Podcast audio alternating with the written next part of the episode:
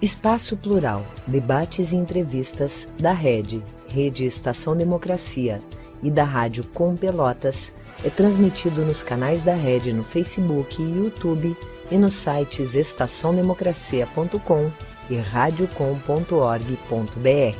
Espaço Plural é também exibido pelos seguintes parceiros: Rede Soberania, Jornal Brasil de Fato RS, Jornal Já, Jornal O Coletivo, Rádio Ferrabras FM de Sapiranga, Manaua Rádio Web de Porto Alegre, Terra Livre Rádio Web de Ulha Negra, Vale do Mampituba Rádio Web, Passo de Torres TV, Coletivo Pão com Ovo e pela TV Caxias em sua página no Facebook. Espaço Plural, debates e entrevistas, conta com apoio da CUT, Central Única dos Trabalhadores, da ADURGS Sindical. Sindicato Intermunicipal dos Professores de Instituições Federais de Ensino Superior do Rio Grande do Sul e da Cressol, Cooperativa de Crédito.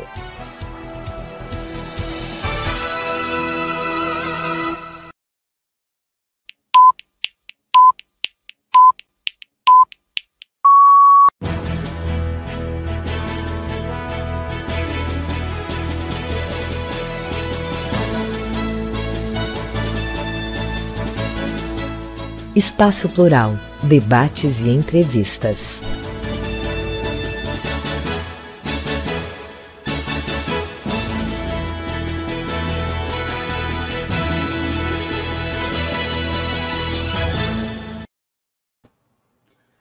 Muito boa tarde, eu sou o jornalista Solon Saldanha e esse é o programa Espaço Plural, Debates e Entrevistas, da Rede Estação Democracia e da Rádio Com Pelotas.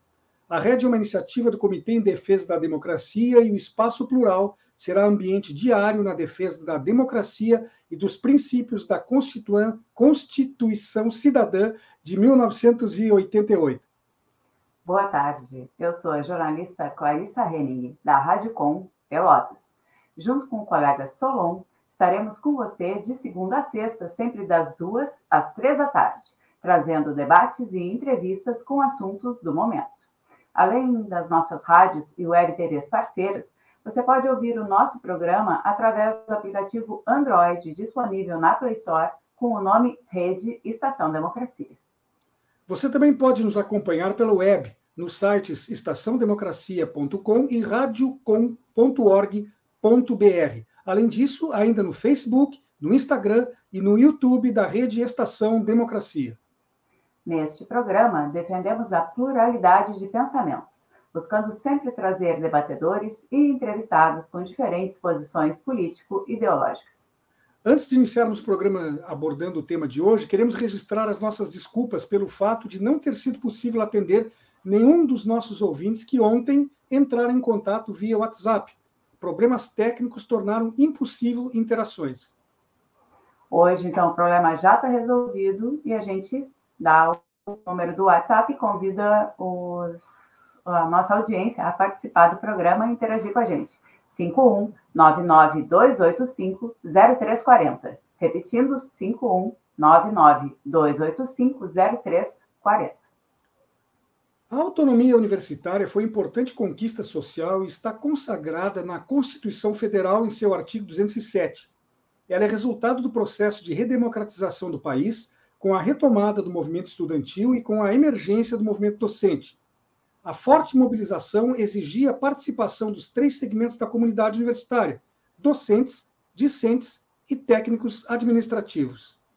O texto legal diz que, abre aspas, as universidades gozam, na forma da lei, de autonomia didático-científica, administrativa e de gestão financeira e patrimonial, e obedecerão ao princípio de indissociabilidade entre ensino, pesquisa e extensão.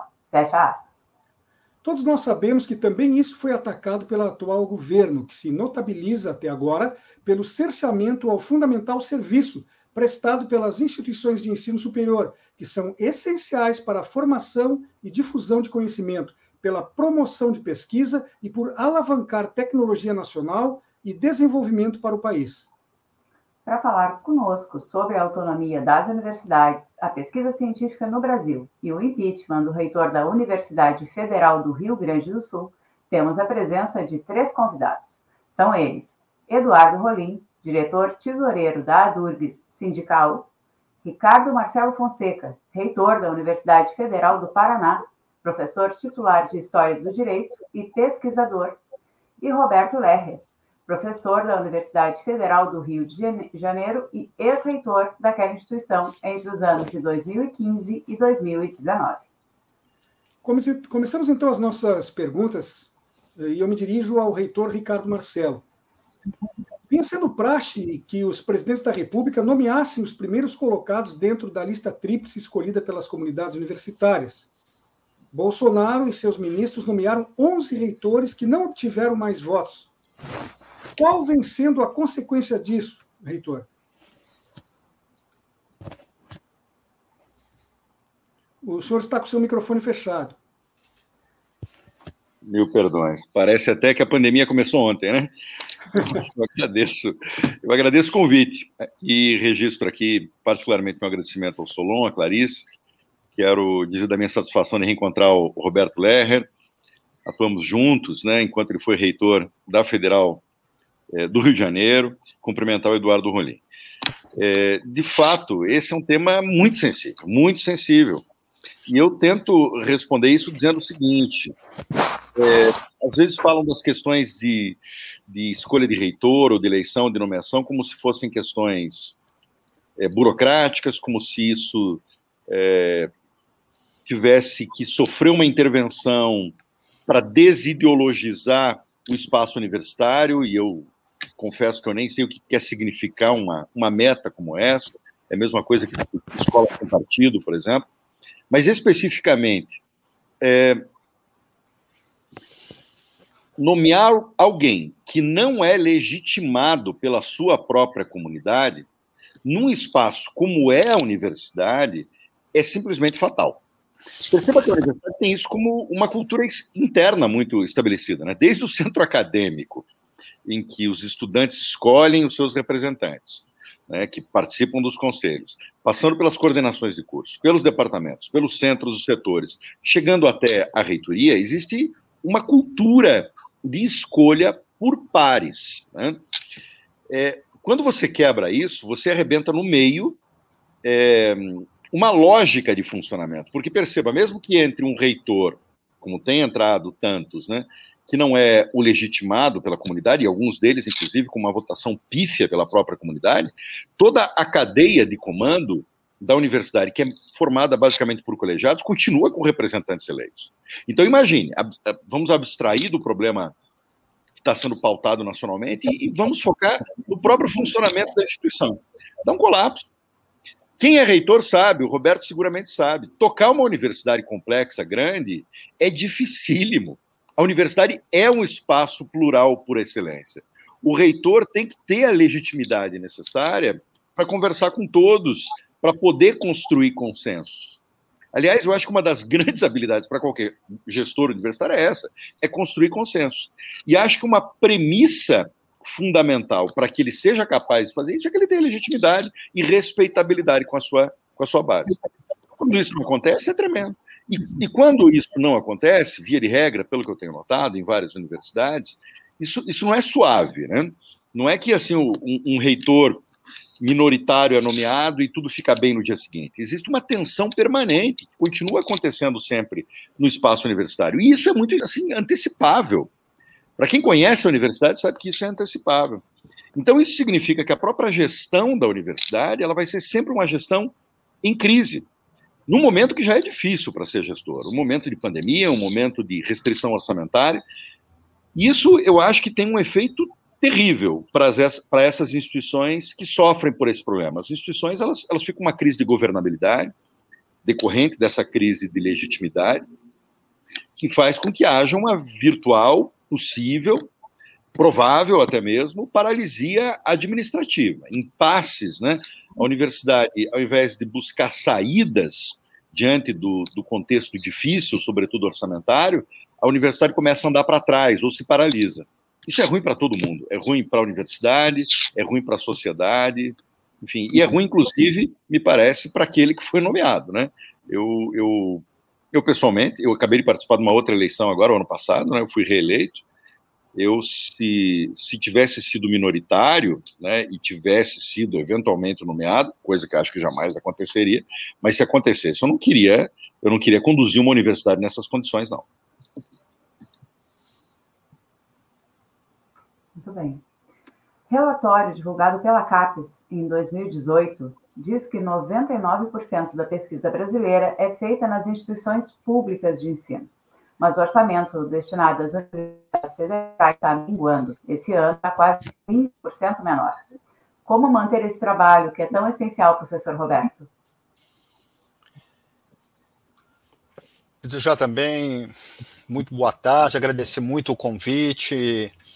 Também é uma alegria muito grande estar aqui com todos vocês, com o professor Ricardo, colega, companheiro, amigo de muitas jornadas, com Eduardo, saudar muito Solon e Clarissa pela condução e também deixar um enorme abraço para o Benedito, enfim, também amigo de, e companheiro de muitas jornadas e destacar a importância do país estar discutindo o tema da autonomia e da produção do conhecimento.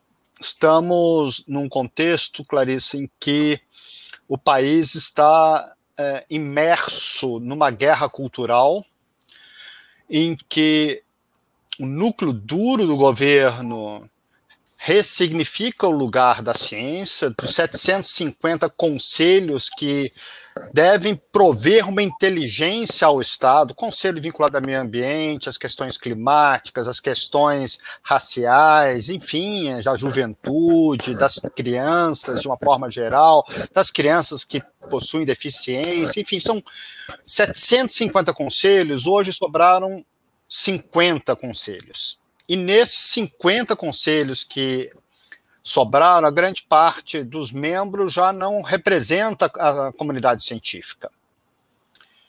E isto denota um movimento da guerra cultural em que nós estamos vendo todos os dias, né, e com a situação de óbvio genocídio que está em curso em nosso país, uh, em que a ciência se transformou numa ficção verbal, isso é uma formulação que não é do Bolsonaro, não é dos seus ministros, essa formulação foi publicizada pelo ideólogo do governo Trump, né, o Steve Bannon, que, de maneira muito sagaz, a meu ver, justamente promoveu este movimento de caracterizar a ciência como uma ficção verbal o mundo científico conclui que cloroquina, hidroxicloroquina, não tem qualquer eficácia para prevenir e antecipar cuidados com a Covid.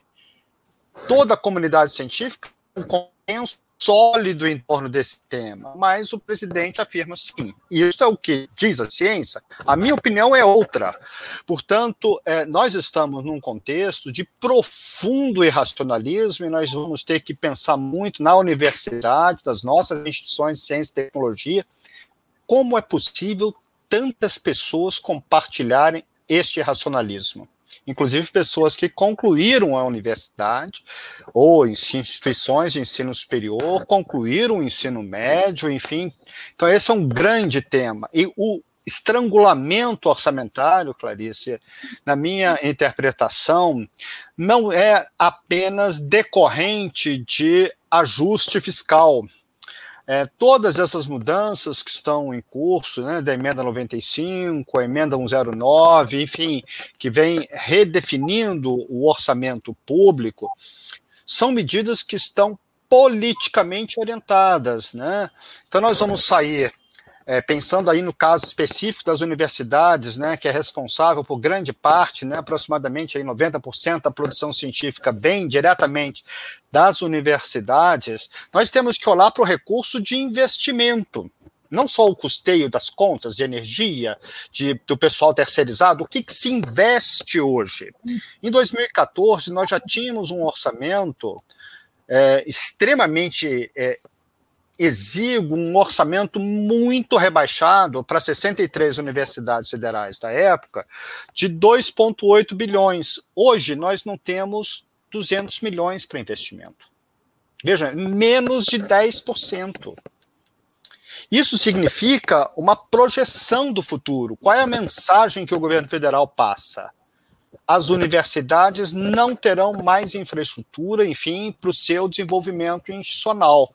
E isto eu estou muito convencido pela robustez empírica das que nós podemos identificar com as nossas pesquisas, de que é parte de um movimento político que justamente tenta é, descaracterizar a existência da ciência para avançar perspectivas políticas como as que estão sendo engendradas em nosso país, né, com ameaça de golpes, com proposições neofascistas, irracionalistas, enfim, isto é um modo de fazer política e por isso as universidades, as escolas públicas, os teatros, os museus, enfim, os espaços de produção cultural estão, de fato, é, deslocados para o teatro de operações da guerra cultural. Nós temos uma politização da existência da ciência, da cultura e da arte que decorre dessas ações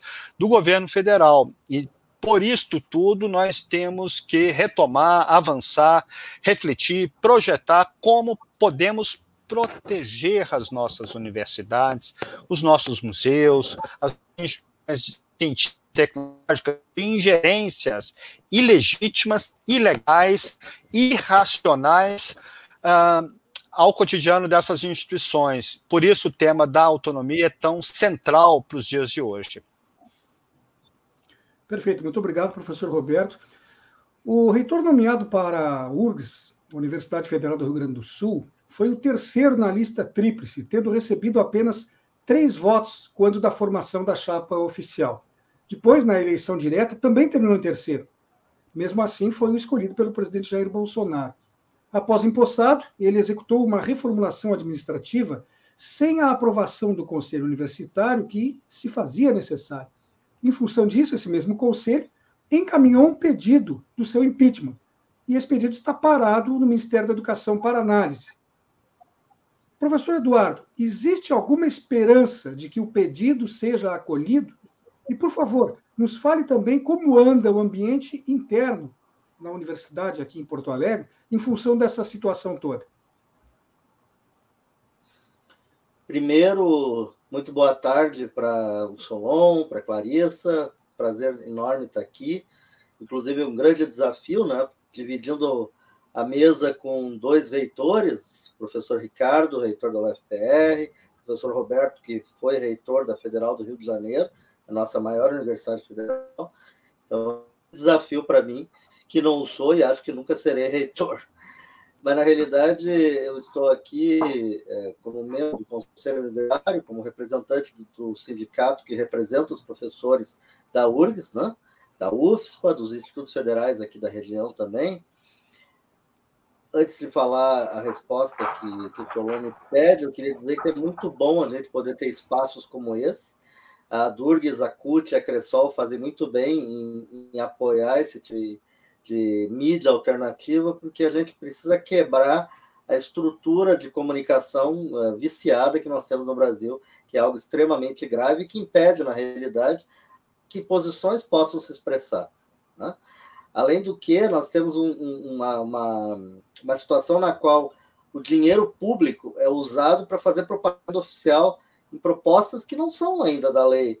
E isso é uma coisa que torna muito assimétrico a disputa entre os governos Aqui no Rio Grande do Sul, por exemplo, a gente vê a propaganda oficial do, da, da, privatização da Corsã com o dinheiro do Estado, assim como a nível federal se faz propaganda das propostas de privatização do governo federal e os sindicatos não têm essa capacidade de acesso à mídia. Então, é muito importante que a gente tenha programas como esse, canais como esse, e a Durg se sente muito estar apoiando essa ideia. A URGS está vivendo pela segunda vez essa situação. Infelizmente, nós somos uma universidade premiada, porque eu tive o azar, a felicidade histórica de conhecer, mas o azar de vivendo esses períodos de duas intervenções na nossa universidade. A primeira foi em 1988, quando na época se tinha lista sextupla e o reitor nomeado pelo presidente da República na José Sarney, foi o terceiro da lista. Repetindo a história muitos anos depois, eh, em 2018, 30 anos depois, agora com a situação que tu relataste aí, onde o terceiro colocado na eleição, entre as três categorias, para docentes, técnicos e estudantes, e também no conselho universitário, uh, acaba sendo nomeado. Isso, evidente, traz situações muito difíceis para a universidade.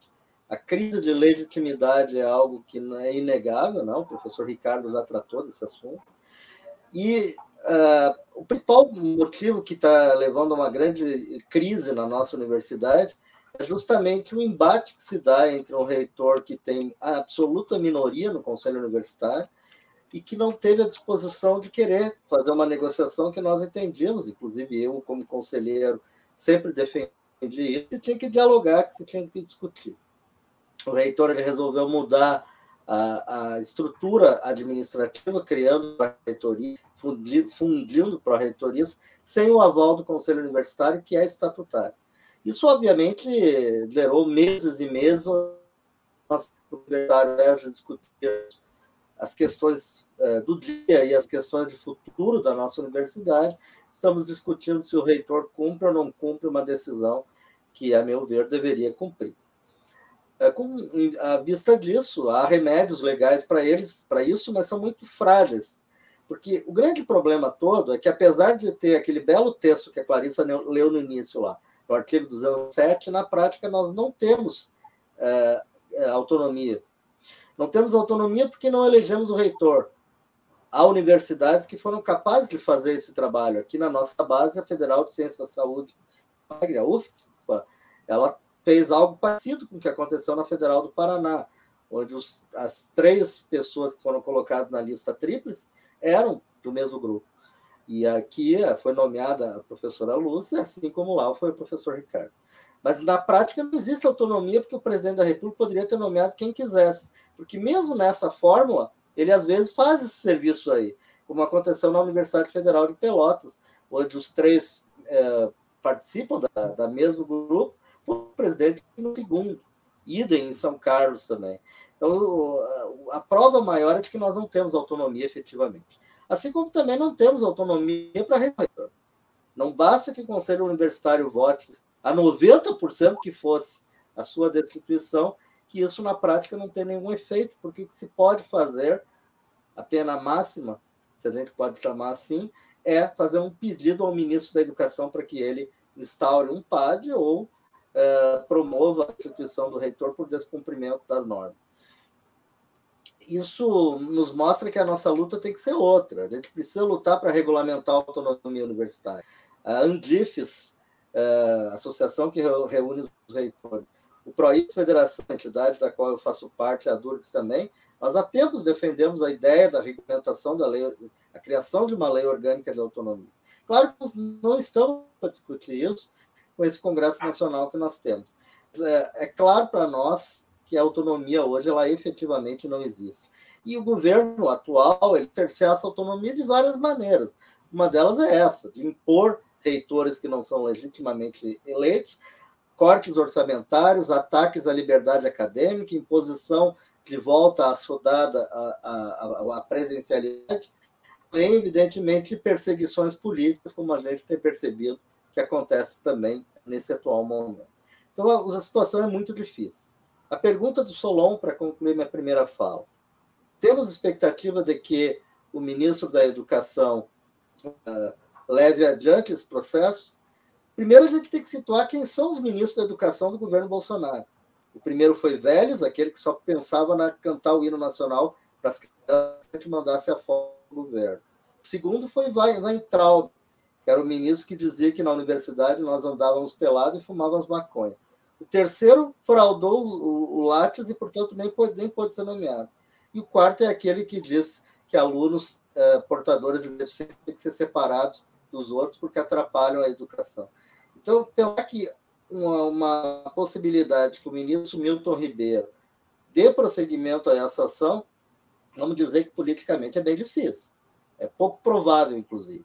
O que nós temos que fazer é usar esse processo que está acontecendo aqui na nossa universidade para mostrar fundamentalmente que pior e a situação interna da URGS é um problema que a gente está resolvendo, está trabalhando e está lutando, pior é a falta de autonomia das universidades federais, que pode, inclusive, piorar muito se for aprovado o projeto de reforma administrativa que está sendo proposto e vai ser lido e talvez votado hoje.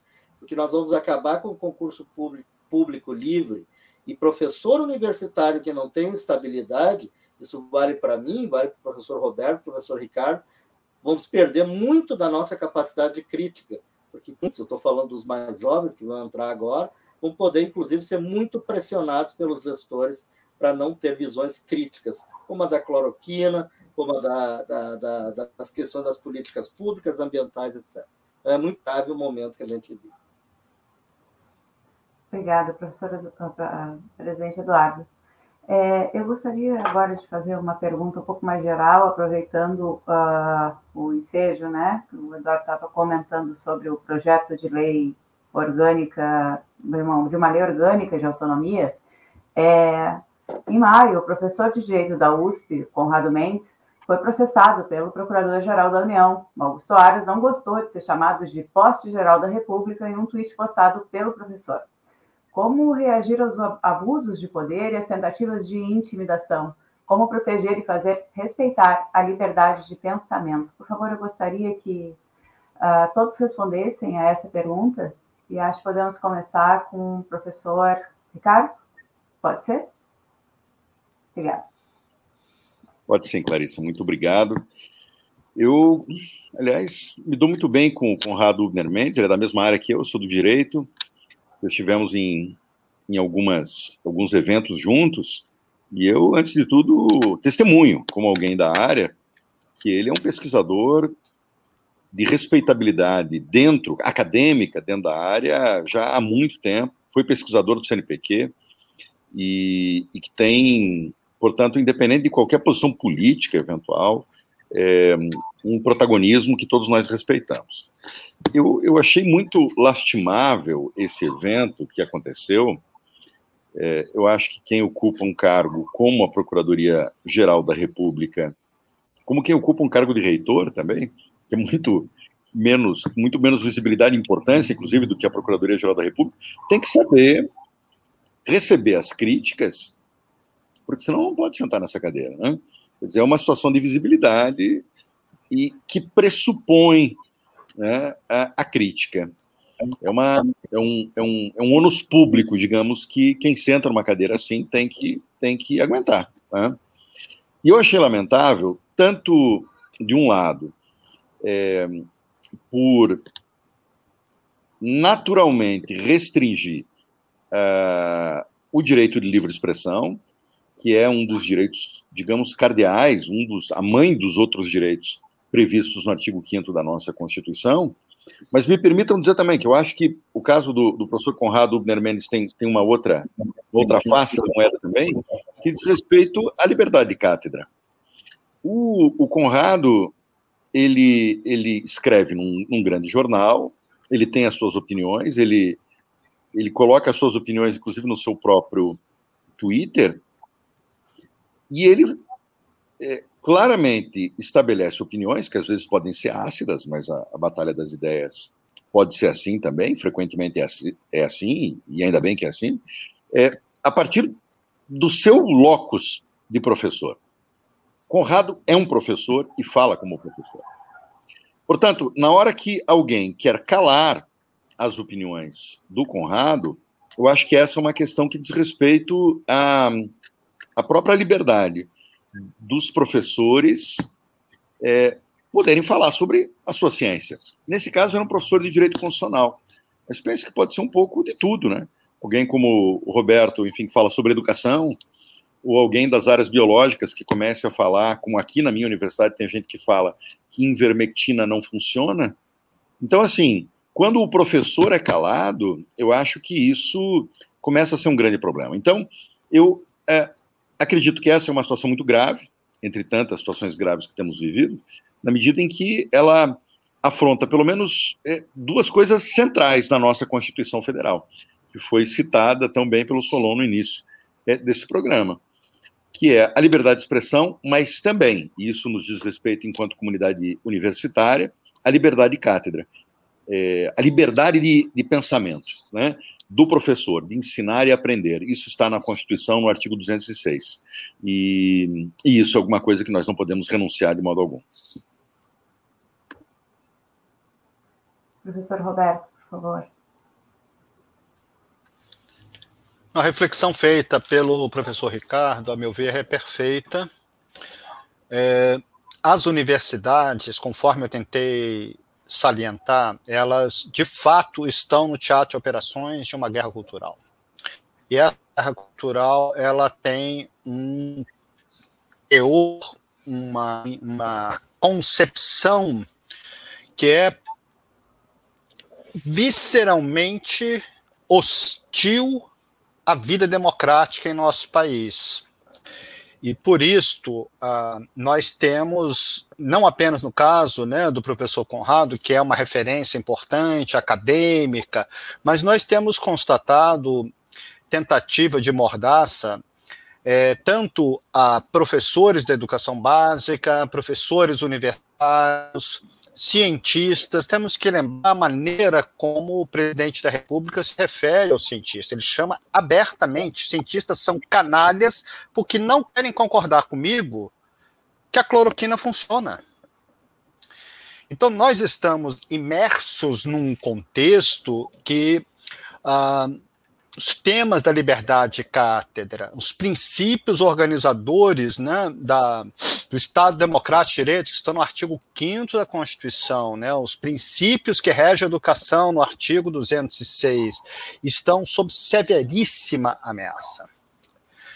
E, a meu ver, o Supremo tem adotado, inclusive, posições muito construtivas, né, como nós vimos naquele terrível uh, momento em que as polícias em diversas regiões, a partir de mandatos judiciais, de decisões judiciais de primeira instância, foram claramente concatenados, estavam claramente articulados, porque isso acontecia no país inteiro, adentraram os campi para aprender faixas, cartazes, uh, computadores de professores, livros, enfim, uh, interrompendo aulas né, com força policial e o Supremo, a meu ver, teve a sabedoria de, naquele momento, provocado né, pela PGR, pela Raquel Dodge, ter tido um posicionamento forte. E eu creio que esses episódios dramáticos que nós estamos vivendo corrobora a proposição de que é um erro gravíssimo desconstitucionalizar a autonomia universitária. A meu ver, nós não podemos abrir da força constitucional do artigo 207, porque o texto do artigo 207 ele é muito preciso, é muito categórico quando afirma que as universidades gozam de autonomia. Elas são autônomas na sua dimensão administrativa, de gestão financeira, para proteger os seus fins, que é a liberdade acadêmica, a liberdade de cátedra, a liberdade de pensamento. Enfim, isso está materializado no artigo 207. A dificuldade que nós temos em relação ao gozo efetivo da autonomia, a meu ver, não decorrem de um defeito da Constituição Federal. Nós temos a Lei 9192, que estabeleceu a lista tríplice. Eu não sou jurista, mas trabalho com a área de políticas públicas, né, interpretação sobre a natureza do Estado. Eu entendo que é, a Lei 9192 ela é incompatível com a Constituição Federal. Ela não poderia existir Nós temos uma decisão do Supremo naquele momento, do ministro do Rio Grande do Sul, né, o, o Paulo Brossat, que fez uma interpretação completamente exótica, que estabeleceu que a Lei 5.540 da reforma universitária, ela presidia a concepção sobre o gozo da autonomia no que diz respeito ao autogoverno da instituição. Isso é exótico. É uma formulação exótica. Isso, insisto, não é um problema de desconstitucionalizar, dizendo o, o alcance da autonomia vai estar inserido numa legislação infraconstitucional, uma lei orgânica, seja o que. A meu ver, a realidade brasileira mostra que se nós tivéssemos leis ordinárias regendo a autonomia, nós estaríamos no pior do inferno, porque com maioria simples, este parlamento faria uma verdadeira devastação na vida universitária. Então, eu, de fato, tenho uma divergência aqui com o Proifes, né, com o Eduardo falando aqui. Não consigo entender, e eu acho que a decisão, inclusive, no meu período que estava na DIFES, nós compreendermos que naquele momento nós não deveríamos avançar na reflexão e no, na, na, na reflexão operativa de uma lei orgânica, acho que foi um consenso de que a realidade estava mostrando que nós não deveríamos trilhar este caminho. Ah, não apenas com este parlamento que está aqui agora, que seguramente é o pior da história, mas nós no parlamento anterior, nós já estávamos com uma composição que era nitidamente hostil à autonomia universitária. A autonomia, a meu ver, deve seguir sendo uh, um fundamento Uh, estruturante da Constituição, junto com o artigo 5 né, com o artigo 206, enfim, é o artigo 207 tem que ser aurido da doutrina, né, do conjunto da Constituição Federal, e nós temos que aperfeiçoar. O que, que nós precisamos aperfeiçoar para que as universidades possam gozar efetivamente de autonomia? Bom, primeiro, revogar a Lei 9192, por óbvio, né, ela altera o autogoverno da instituição. Nós precisamos modernizar e adaptar uh, todo o processo licitatório de leis que dizem respeito às transações, contratos, enfim, da universidade, isso tem que ser harmonizado com os fins da universidade, são muito próprios, muito específicos, né? Nós vamos ter que comprar uh, porcos, porque o porco vai servir de uh, veículo para fazer testes com medicamentos, etc. Imagina você fazer um processo licitatório para adquirir suína, é uma coisa muito complexa, né? Compramos muitos insumos estrangeiros que são específicos, então nós temos que ter uma legislação específica sobre isso e, obviamente, uma lei orçamentária que torne o, orçamento das universidades um orçamento que não dependa do humor e da posição política dos governos, né? Nós devemos ter uma legislação orçamentária que assegure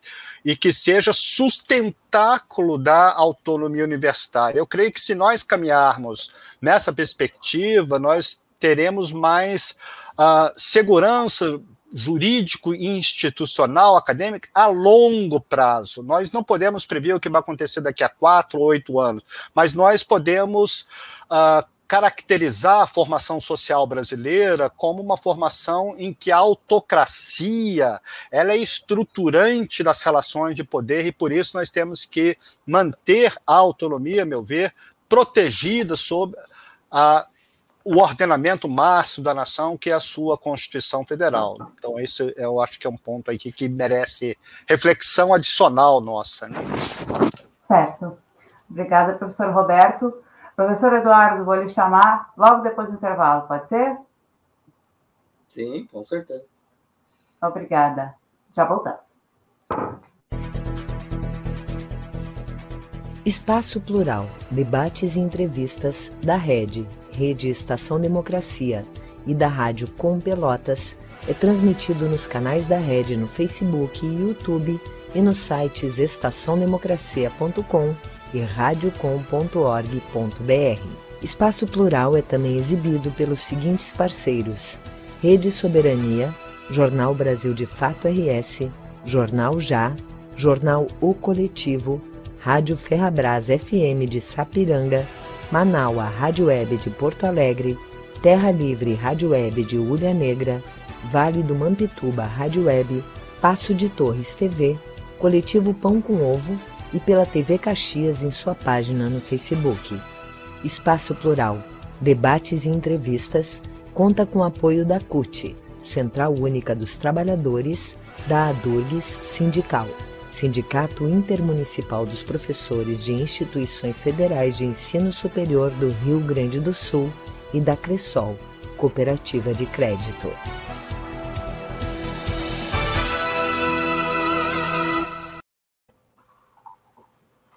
Voltamos com o programa Espaço Plural Debates e Entrevistas. Ele é realizado pela Rede Estação Democracia e pela Rádio Com Pelotas, com emissoras de rádio e web TVs parceiras. retomando, uh, então, o debate com os professores, é, agora é a vez, então, do professor Eduardo.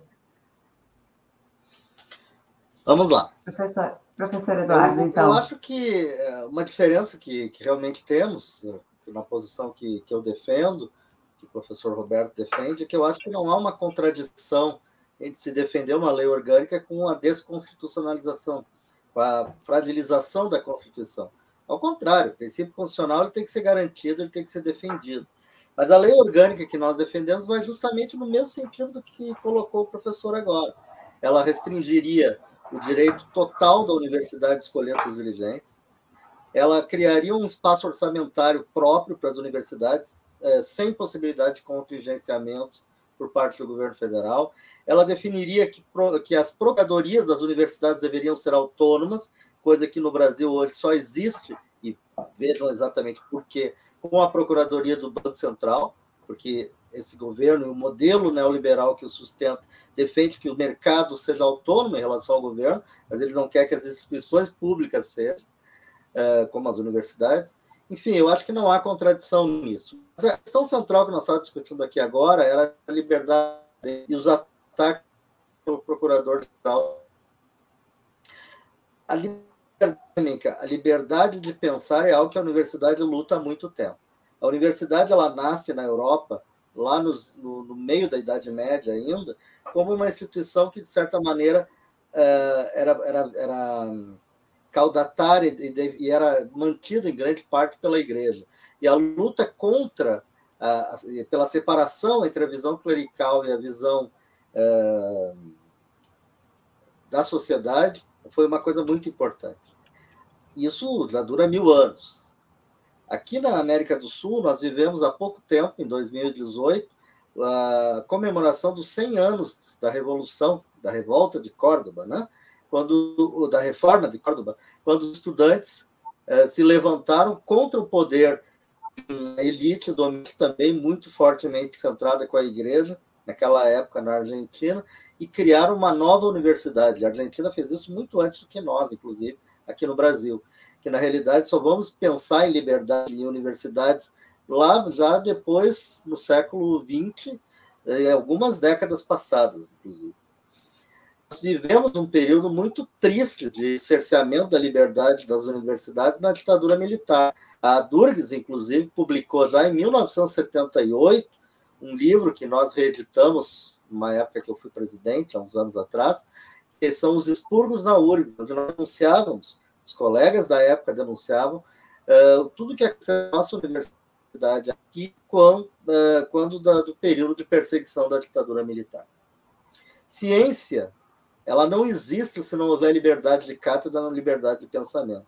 Eu sou da área da química e eu fico imaginando como seria a minha capacidade de fazer pesquisa, hoje, inclusive, a minha área é voltada para química ambiental, se a gente não tiver capacidade crítica de mostrar, inclusive, para os nossos alunos, uh, o quão pode ser perigoso o tipo de trabalho que a gente faz. E não ser simplesmente porque o nosso produto a ser fabricado ele tem um valor econômico superior que possa justificar determinados danos ambientais. E o professor universitário é aquela pessoa que tem que ter a capacidade de juízo crítico, ele não pode seguir os ditames de nenhum poder, porque senão nós vamos incorrer em situações muito graves. E a gente já viu isso desde o nazismo, a gente viu isso nas ditaduras, e talvez queiramos, não queiramos ver o que esse governo quer ver, que, por exemplo, determinados medicamentos funcionam ou não funcionam e vacina não tem valor. Ou seja, a liberdade acadêmica, e por isso que eu falei também da estabilidade que está sendo quebrada na reforma administrativa, são princípios fundantes de uma universidade que seja capaz de criar conhecimento novo, que é conhecimento que faz a participação do povo. Então a pergunta inicial era: como que nós vamos garantir o direito à liberdade acadêmica, à liberdade de expressão? é com muita denúncia, é com muita luta, é com muita unidade dentro de todos os setores da universidade. Nós não podemos aceitar o que aconteceu no caso específico do professor Conrado e não podemos aceitar nenhum outro tipo de cerceamento de liberdade acadêmica. A universidade é o espaço da pluralidade de ideias, da, divergência, e isso é fundamental para que a gente possa exercer o nosso papel uh, fundamental, que é fazer ensino, pesquisa e extensão. Nós podemos aproveitar aqui o que disse o professor Ricardo na sua resposta anterior e lembrar a situação recente do ex-reitor da Universidade de Pelotas, Universidade Federal de Pelotas, Pedro Elau, que foi cerceado por manifestações que ele fez durante a pandemia. Ele, inclusive, foi processado e teve que se retratar, entre aspas, pelo que havia dito como profissional, como técnico, como estudioso, como pesquisador da área. Podemos continuar sobre essa ótica, conversando sobre isso, professor Ricardo? Sim, sim, sim. Eu acho que o caso do Pedro Halal, que também foi reitor do mesmo período que eu e, e que o Roberto durante muito tempo, um estimadíssimo amigo e, e um reitor tão, tão ativo, né, é bastante representativo, eu acho, dessa, dessa circunstância. Ele, na verdade, sofreu, eu acho, uma, uma representação pela Controladoria Geral da União, um processo administrativo e que terminou num termo de ajustamento de conduta.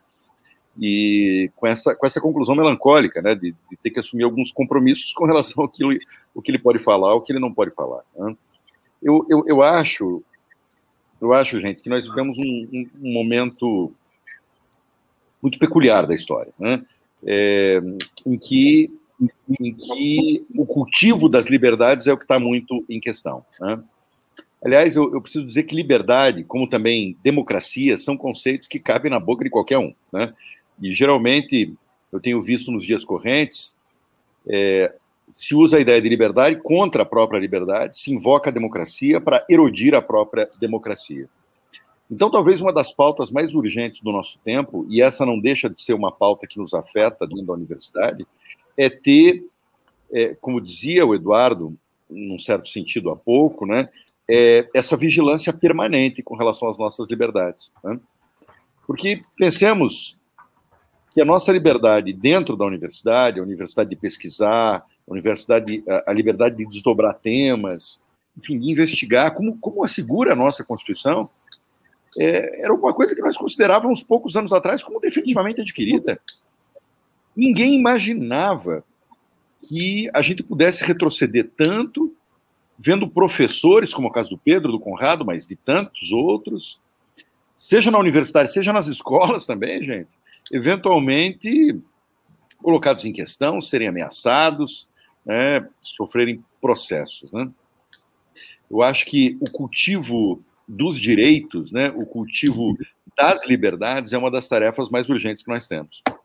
Me permitam pegar só um, um pedacinho do debate que estava acontecendo antes entre os professores, e acho que, que assim, nosso mundo é complexo, as instituições são complexas, o Supremo Tribunal Federal, por exemplo, é bastante complexo. Mas uma coisa eu acho que está fora de dúvida. No que diz respeito à defesa da liberdade de expressão e da autonomia universitária, o Supremo tem sido bastante firme. Nesse ponto, é, é, é, um daqueles que nós não podemos reclamar das posições do Supremo Tribunal Federal. Esse exemplo dado pelo Roberto, que aconteceu lá em 2018, da posição rápida, firme e bastante eloquente, eu diria, é, e unânime dos ministros do Supremo Tribunal Federal naquela época, para limitar as ações de intervenção contra as universidades, no bojo daquelas ações eleitorais, né? Uma coisa absurda. Se alguém falasse eu sou contra o fascismo, eu sou contra a ditadura, eles estavam achando que aquilo era propaganda eleitoral, né? Como se fizesse parte do debate eleitoral isso. Quem que é a favor de fascismo e de ditadura e que diz isso numa campanha eleitoral? Assim, sem meneios, né? Sem meias palavras, né? Então, assim, do ponto de vista dos vídeos eleitorais, aquilo foi bizarro e a intervenção do Supremo foi precisa. O Supremo, nesse caso, é uma salvaguarda para as universidades. Mas, enfim, nós temos muita coisa ainda para fazer, né? Quer dizer, a regulamentação, de fato, da autonomia universitária não aconteceu, né? Mas vejam, gente, é, nem é a questão de regulamentação da autonomia, né? Mais claro do que a ideia de liberdade mesmo, de liberdade de expressão na nossa Constituição, maior clareza do que isso nós não podemos encontrar. Ainda assim, é uma liberdade ameaçada. A vigilância permanente a luta permanente é requerida por todos nós.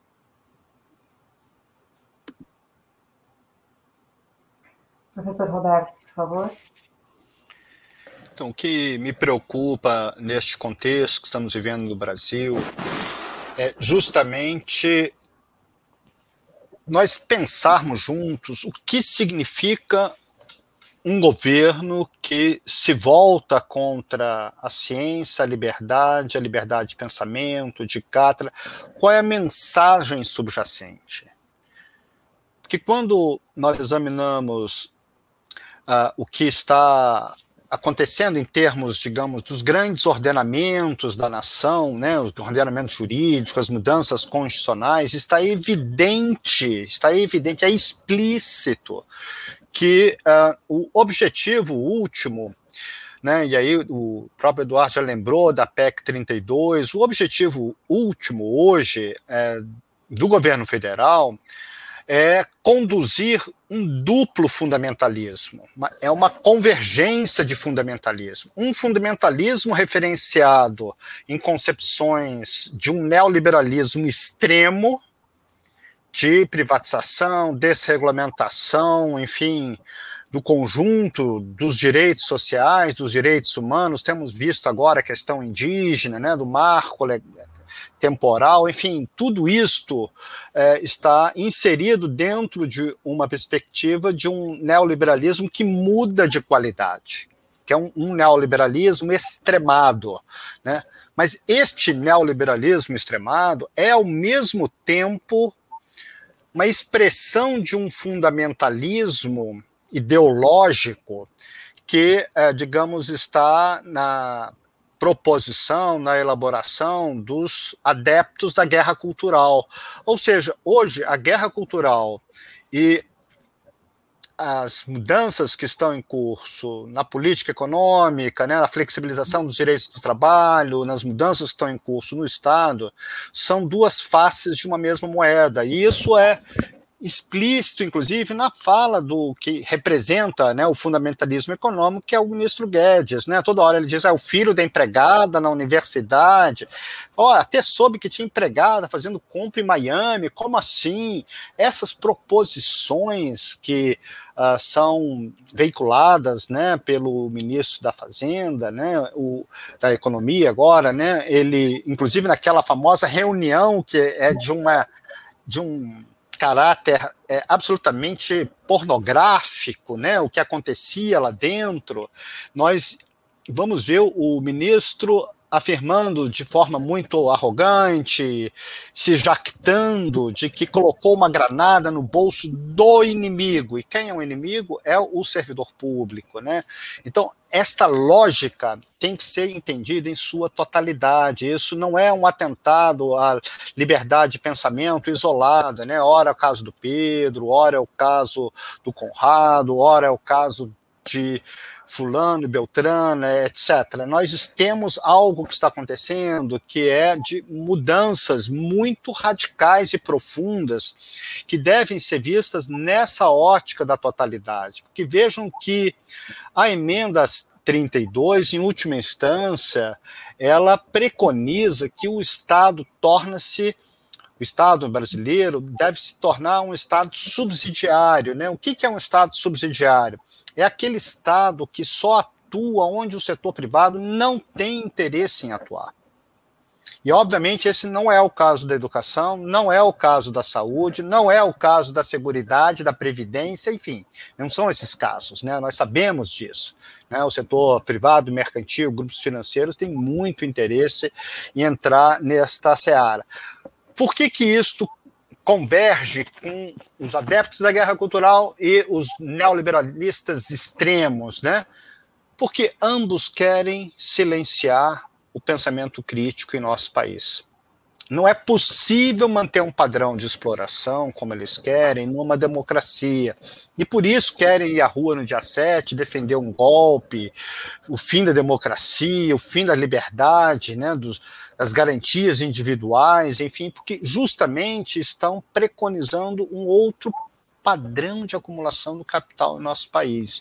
E nós temos que, a meu ver, trabalhar isso de uma forma muito organizada, de uma maneira muito esclarecida, para que possamos não nos confundir olhando para uma árvore, ora para outra árvore, que aparentemente está mais vistosa, e perdermos de vista a floresta, né, das mudanças que estão em curso. Então, nós estamos no momento de mudanças estruturais, de mudanças tectônicas, né?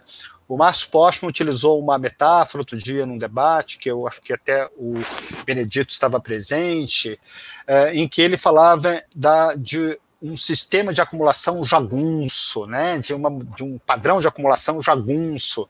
É um pouco isso que nós estamos vivendo em nosso país. E por isso, hoje, a defesa dos princípios constitucionais fundamentais, a defesa da liberdade de cátedra, da existência de educação pública em todos os níveis, de liberdade de expressão no campo científico, cultural, artístico, enfim, são é, dimensões que estão no topo da agenda política do país. Né? Eu creio que nós vamos ter que acelerar o tempo histórico né, para construir mais consensos em torno dessas discussões que estamos aqui fazendo, para que a presença da democracia nos espaços públicos, né, por meio do protagonismo social, possa ter escala para mostrar justamente que a sociedade brasileira, né, a maioria do povo brasileiro não vai tolerar rupturas, enfim, com a democracia. Nós não vamos aceitar rupturas com a democracia e nós, ao contrário, né, queremos conjugar democracia política e democracia econômica, né? Esse é o grande debate fundo aí que vem né, desde a Grécia, enfim, das reflexões sobre a democracia. Então, muito a fazer politicamente em torno desse tema ok? Ah, infelizmente, nós estamos com o tempo estourando. Esse é um debate que nos interessa muito. Nós vamos voltar a abordar este tema numa futura edição deste programa. Agradecemos muito a participação de todos os nossos três convidados que estiveram aqui hoje. O diretor tesoureiro da ADURB Sindical, Eduardo Rolim, reitor da Universidade Federal do Paraná, Ricardo Marcelo Fonseca, e o professor da Universidade Federal do Rio de Janeiro, Roberto Lerner. Nós lembramos que o Espaço Plural Debates e Entrevistas segue todas as tardes de segunda a sexta-feira, sempre das 14 às 15 horas. Mais uma vez, muito obrigado aos três presentes hoje. Lamentamos que um debate tão profícuo não pudesse se estender um pouco mais, mas com certeza vamos ter outras oportunidades de voltar a esse e a outros temas que serão abrilhantados com suas presenças.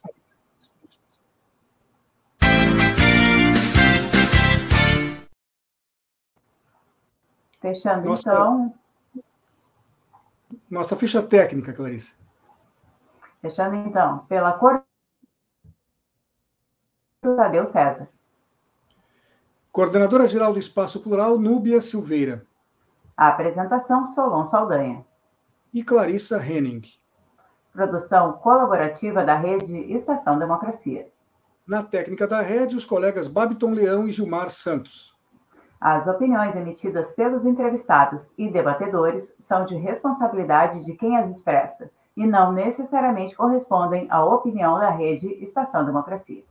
Estamos terminando o programa de hoje, lembrando que a pandemia de coronavírus, no entanto, não acabou. Faça a vacina, mantenha o distanciamento social e use máscara para proteger a si e aos demais. Até amanhã. Até. Espaço Plural, debates e entrevistas da Rede, Rede Estação Democracia e da Rádio Com Pelotas é transmitido nos canais da Rede no Facebook e YouTube e nos sites estaçãodemocracia.com e radiocom.org.br.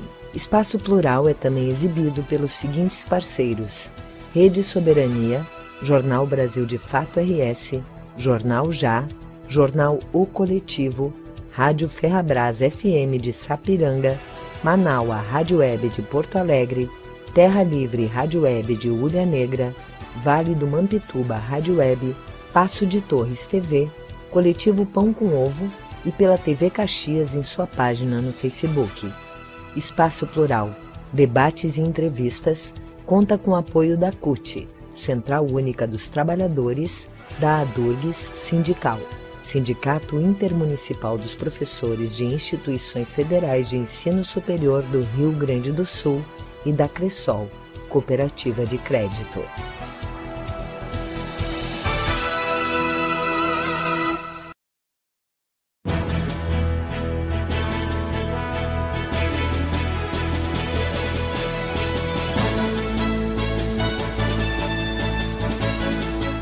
Espaço Plural, debates e entrevistas.